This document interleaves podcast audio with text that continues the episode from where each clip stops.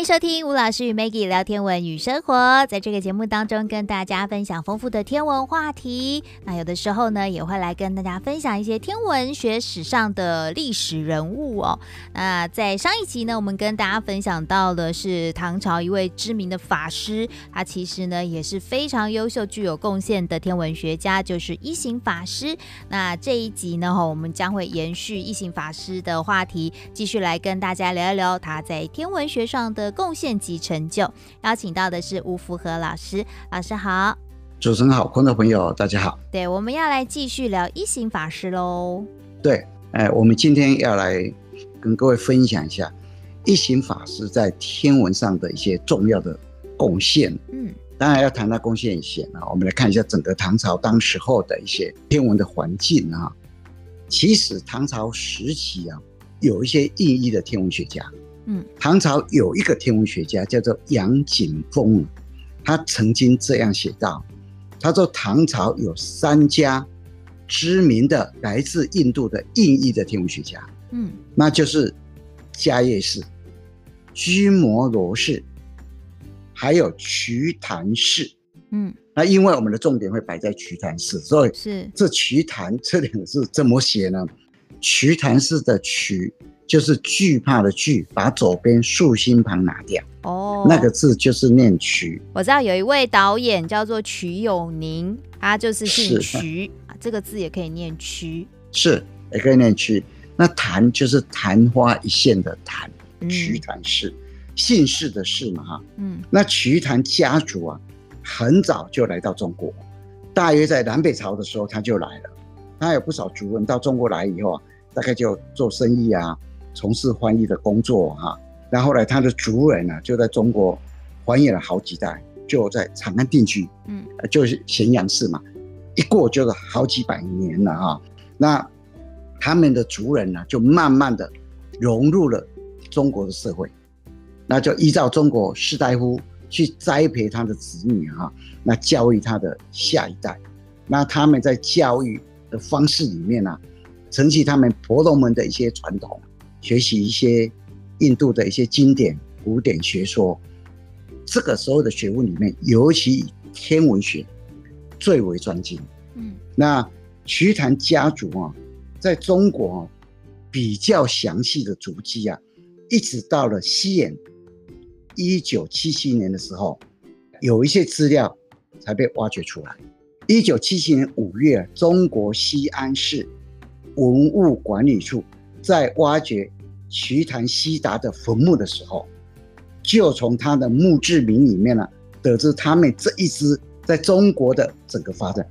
他的墓志铭上面就这样写，就视为京兆人，就是京城的京，兆是呃那个单位啊，几兆几亿那个兆字啊，就视为京兆人。那京兆就指长安附近了，所以可以知道，就是说瞿昙家族啊，整个就在。京城的附近呢，而且他的祖父啊，徐坦义，高道不是，高是很高的高，道是道德的道，不是就不做官，就是有很高的学问，有很高的道德，但是他的祖父徐坦义，义是安逸的逸，他不做官。那从他的父亲瞿昙罗开始，就在唐朝的天文机构里面开始。那至于瞿昙悉达本人呢，他有两个儿子，一个叫做瞿昙传，传就是选举的选，把那个错部拿掉，改成言部，那这个字就是念传。那还有一个儿子叫做瞿昙谦，谦虚的谦。那瞿昙传还有一个儿子叫做瞿昙宴，就是呃宴会的宴。所以他们有四代都在唐朝的天文机构里面服务。那这四代把它算一算呢，一共服务了一百一十年。所以当时候啊，天文机构里面把瞿昙悉达叫做瞿昙鉴，太史鉴的鉴。那瞿昙悉达在唐朝担任太史鉴啊，其实啊，他有很多重要的著作，其中有一本最重要的著作。也是现在我们常看到的，叫做《开元占经》。嗯，这本《开元占经》呢，瞿昙悉达用了十年的时间去编撰的。那这本《开元占经》一共有一百二十卷，里面有六十万字，收录了从上古以来各种天文、占星、历法等等的资料，可以说唐朝当时天文学里面的一本百科全书。嗯，那其实啊，在中国古代。天文学和占星学是有很紧密的关系，分不开的。而从事天文工作的人呢，在中国几乎都是替皇家服务，皇家任命、皇家服务的，所以他们所做出的天文观测和天文资料，跟皇家跟国家的运输是很有关系的。嗯，所以为了要保护皇家，为了保护国家，为了要避免泄露天机，这些资料。在民间是不可以去私人去收藏，嗯，那只要朝代更换啊，这一种书籍啊就很容易失散，嗯，那《开元占经》一样也遇到了这种命运。那《开元占经》在唐朝以后啊就遗失掉了，一直到明朝末年的时候，有一对兄弟，哥哥叫做陈明者，弟弟叫做陈明善。有一天，在一座古佛像的腹部里面呢、啊，无意间看到了一本《开元占经》，是这样被发现的。哦，那更凑巧的哦，更凑巧，明朝末年的时候，天文学的禁令呢、啊，居然逐渐开放，所以他们两个人就请人啊，开始抄抄《开元占经》，所以我们现在才有幸看到《开元占经》。后来就在清朝的时候。就把《开元占经》收录在《四库全书》的抄本里面，就把它收录进来。所以《开元占经》今天我们能够看得到，讲真的也是很传奇的哈。那我们来看一下一行法师，嗯，整个唐朝里面哈有一个很重要的改革，就是立法改革。那这个立法改革的呃重要工作就落在一行法师的身上哈。那一行法师啊，他本名就叫张遂，他在西元六百八十三年诞生，河南省兰乐县人。二十三岁的时候来到长安啊，大概西元七百零五年的时候就入佛门嘛哈。那西元七百一七年的时候，那唐玄宗接见他，后来就驻锡在华严寺，就开始辅佐唐玄宗，辅佐国政嘛哈。那当时候的太史令呢，刚好就是。瞿昙悉达，嗯，当时候唐朝初年使用的历法，就是唐朝初年的天文学家李淳风他所编制的《林德历》。那这本历法到了唐玄宗的时候，已经用了快一百年了，因为时间过了很久，所以有一些天象啊，显然有一些不准确了，唐玄宗就兴起了要改变历法。把它弄得更准确，要改变历法。那唐玄宗知道一行法师啊，他是凌烟阁二十四功臣张公瑾的后代，而且一行法师啊，他在儒学跟佛学的修为上是非常扎实。唐玄宗的时候啊，有所谓的开元三大士，也就是说，从印度啊来到京城的。三个非常有名的密宗的佛门的师父啊，一个是西元七百一十六年的善无畏，西元七百一十九年的金刚智跟不空，这三位大士啊，他们是从印度到中国来的三位印度密教的高僧啊，当时候就在弘扬密教，后来就在唐朝里面扎根嘛，我们叫做唐密啊。那当时哦，善无畏啊，正巧在长安翻译一本非常重要的经典，那一行法师就参与了工作。这一本经典叫做《大日经》，那这本《大日经》是中国和以后日本密宗里面很重要的圣典之一啊。一行法师参与了这本经典的翻译以后啊，就被选入当时皇家的一个研究机构，叫做七贤院。啊，集贤院在集贤院里面啊，他认识了当时任集贤院的一个大学士，也就是宰相张悦。张悦就是说话的说，念破音字。嗯，那张悦非常欣赏一心法师。开元九年，就西元七百二十一年的时候，那当时唐玄宗就开始要改历法。那其实啊，要改历的工作哈，就是张悦在主持。那张悦因为非常欣赏一行法师，他一定能够担任这个工作，所以他就跟唐玄宗推荐，一行法师就担任了这个新的立法的制历的工作。所以你会觉得很奇怪，祛坛西达当时是太史令啊，太史令就跟立法有绝对关系的，为什么没有他没有做这个工作落在一行法师身上啊？其实祛坛西达是非常非常的郁闷的。传说祛坛西达就是因为这个事情呢、啊，后来就闷闷不乐，隔了几年以后就过世了。那一行法师就制定新历嘛，啊，那就是非常非常有名的大眼历，就大眼历。那一行法师在开元十五年，西元七百二十七年的时候就过世了，整个大眼历尾巴还没有收尾啊。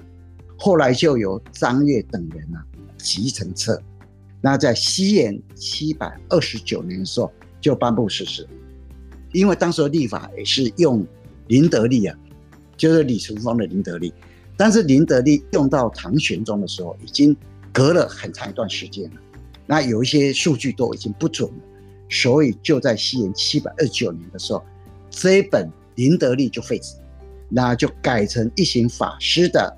大眼力，那所谓大眼，就是我们曾经跟各位在节目里面分享过的，一有太极，四生两仪，两仪生四象，四象生八卦，这一种几段式的宇宙演化的一种过程。嗯，这个演字是繁衍的演，就不是演讲的演了。当时候啊，一心法师就把它叫做大眼力啊，这个历法叫大眼力。唐高宗仪凤年间。在唐朝的麟德历传到了日本，所以日本就把它叫做仪凤历，因为是唐高宗的年号。啊，其实日本的仪凤历就是中国唐朝的麟德历是一样。后来就在西元七百三十三年的时候，大衍历传入了日本，而日本就把仪凤历给改掉了，改成一行法师的大衍历啊。嗯。那张悦这个人呢，是西元六百六十七年诞生，活到西元七百三十年，是唐玄宗几位宰相里面的其中一位。那张悦啊，其实有一个典故是出自他，你知道吗？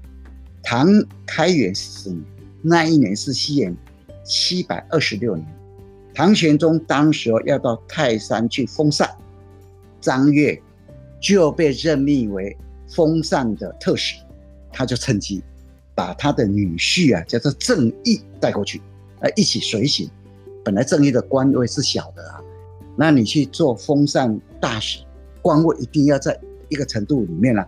所以郑义就因为这样子，他的官位连升四级。嗯，那本来啊，他的女婿是穿绿衫的，然后升了四级以后就改穿红袍。所以当时宫廷里面的乐官呐，这个乐官很有名哦，叫做黄帆错。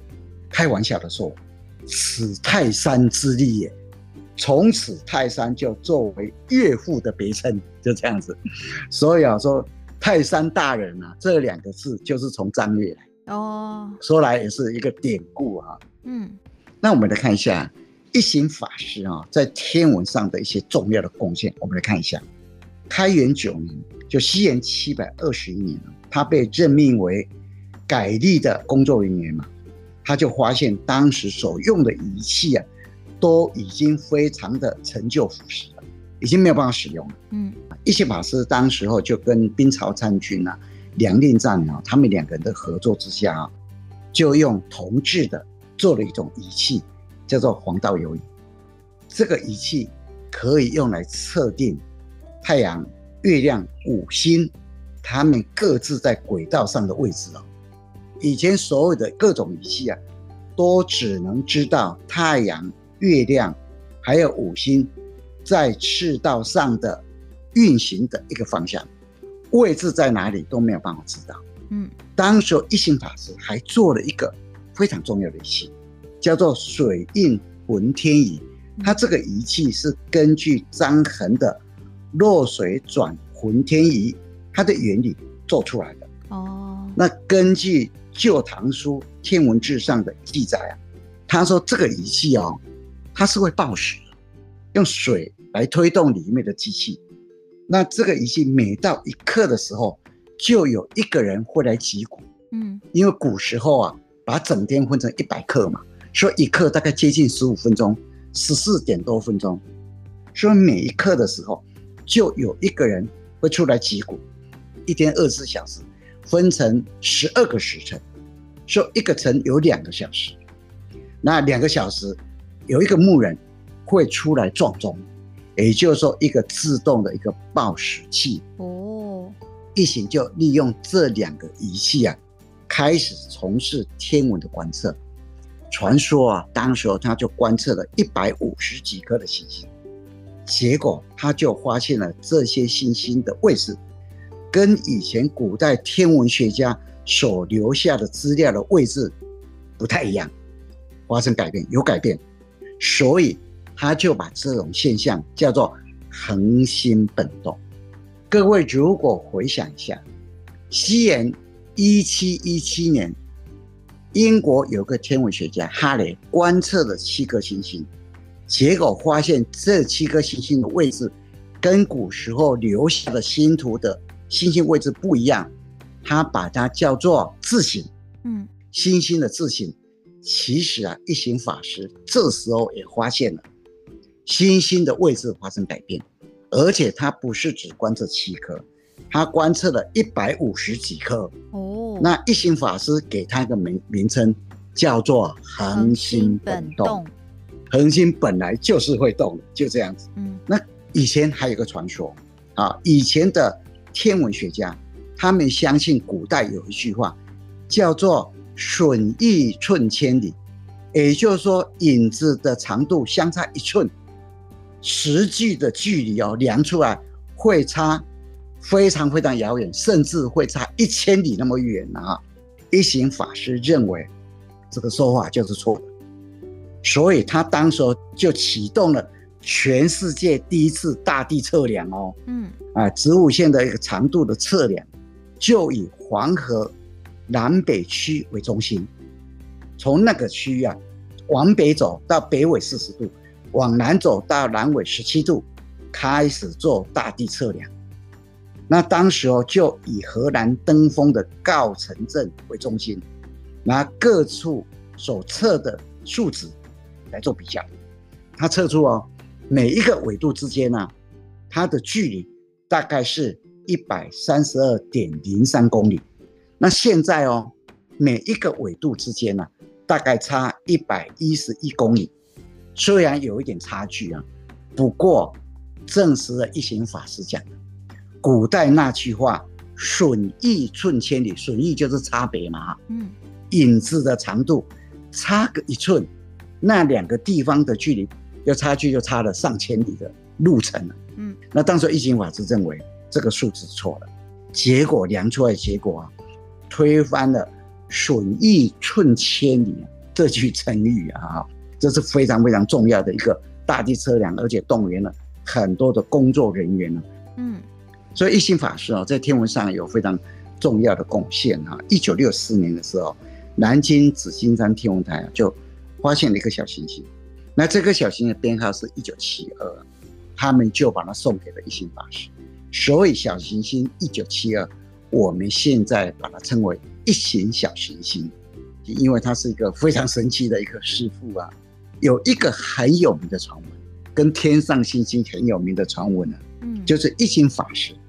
他在幼年的时候，因为家道中落嘛，哈，那非常辛苦。邻居有一个王姥姥，哈，他的名字叫做王敖，啊，常常接济啊，接济他们。那一行法师后来就做了唐玄宗的国师以后，有一天，王姥姥就来到了京城找一行法师。一行法师看到王姥姥，当然非常感激他幼年的接济啊，那就好好款待他。结果啊，这个王姥姥就。痛哭流涕，你知道吗？我当时说一行法师被吓到，就问他，那王老就告诉他，他儿子杀人犯罪，是一个独子啊。请一行法师啊出面求情，协助救他儿子。但是一行法师知道嘛，你杀人一定要偿命啊，国法根本就是难为啊。但是王老又是他的恩人呢，就这样子，他就送他很多钱，他送他很多东西，然后就跟王老一直道歉了啊，我就把这个东西给你，因为你的儿子可能会会因为杀人被杀嘛啊，你要生活，送他很多钱啊，送他很多东西呀、啊。然后他说哦，这国法然后我没有办法更改，你知道？哇，那时候王老就非常生气，你知道吗？东西也不要了，骂着一心法师，他就哭着就走出去了。然后当时哦，一心法师啊就看到王老这样。离去以后，心里非常的不忍，嗯，结果突然就心生一计啊，他因为当时候唐玄宗就让一心法师呃住息在那个华严寺那边，那华严寺很广，有一些小凉亭是没有人去的啊，他就叫来两个心腹，嗯，然后就交给他几个布袋，他说啊，你从傍晚以后一直到黄昏，拿这几个布袋，然后就在某个地方啊。你会看到七只小猪，那你看到这七只小猪以后，你就用这个布袋把它装着，那不能弄死它哦。那装着以后，你就把它带回来。这两个随从啊，就面面相觑，从来也没有在园里面看过小猪，你知道吗？结果啊，就跟着师傅他所讲，就那个方向去，就在那边等。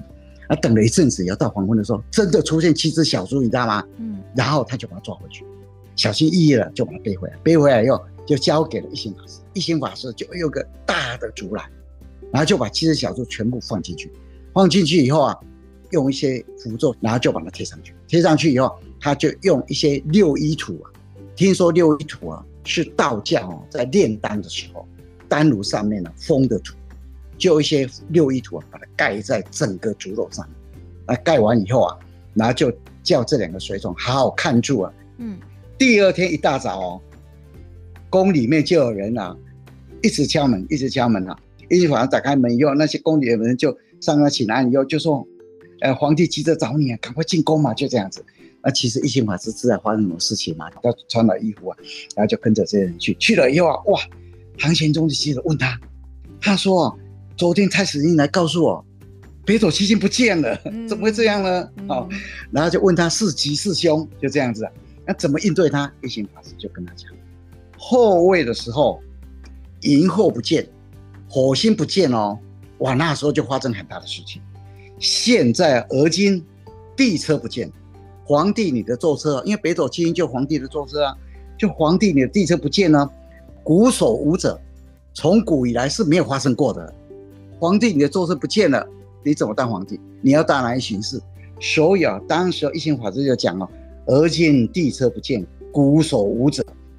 应该是天将有大事，现在来警告陛下，所以陛下应该要做一些重大而且行善的事情，让这个灾祸能够不见。嗯，唐玄宗问他做什么大事，一行法师就跟他讲：大赦天下。如果大赦天下以后啊，可能这个灾祸就不见了。哇，唐玄宗当然是听国师的话啊照办。当天晚上啊。太史令就来报告，北斗七星有一颗星出现了。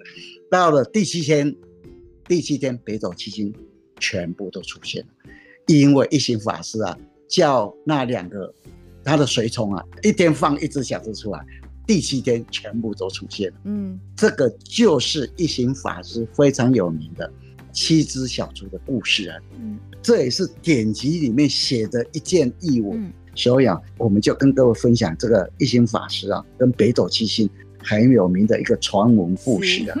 以后抬头看北斗七星，可能脑海就会想到七只小猪。七只小猪，那一行法师怎么让它重新再出现呢？嗯、就这样。那当然有个小行星叫做一九七二，一九七二我们叫做一型小行星啊。嗯、所以我们今天呢，啊、呃，大概就用了一点时间来跟各位分享一心法师张顺。在天文里面的一些重要的贡献，我们今天就分享到这里。